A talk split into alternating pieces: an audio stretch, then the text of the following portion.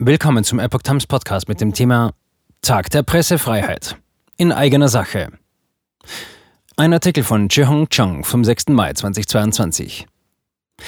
Liebe Leser der Epoch Times.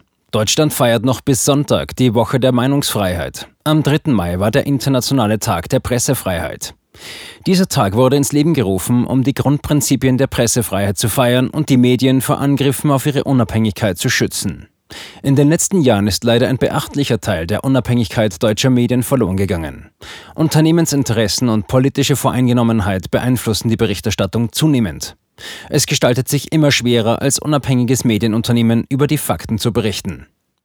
Aufgrund unserer wahrheitsgetreuen Berichterstattung wurden wir von sozialen Medien zensiert, demonetarisiert oder gänzlich gebannt.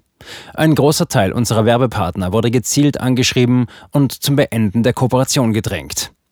Diese Tendenz der Einschränkung journalistischer Tätigkeit beobachte ich als Chinesin, die seit über 25 Jahren in Deutschland lebt, mit zunehmender Besorgnis. Sie erinnert mich immer mehr an die Zensur in meinem Heimatland. Die Epoch Times wurde im Jahr 2000 von Exilchinesen in New York gegründet, um unzensiert über die Menschenrechtsverletzungen der Kommunistischen Partei Chinas und über die weltweite sozialistische Unterwanderung zu berichten. Seitdem hat die Partei alles in ihrer Macht Stehende getan, um die Epoch Times zu sabotieren und zum Schweigen zu bringen. Wir sind jedoch zutiefst überzeugt, dass Wahres ausgesprochen werden darf und ausgesprochen werden muss. In unseren Augen ein essentielles Gut einer freien, gesunden Gesellschaft. All diese Widrigkeiten haben uns nur noch entschlossener gemacht, Sie, unsere Leser, weiterhin mit unabhängiger Berichterstattung zu versorgen.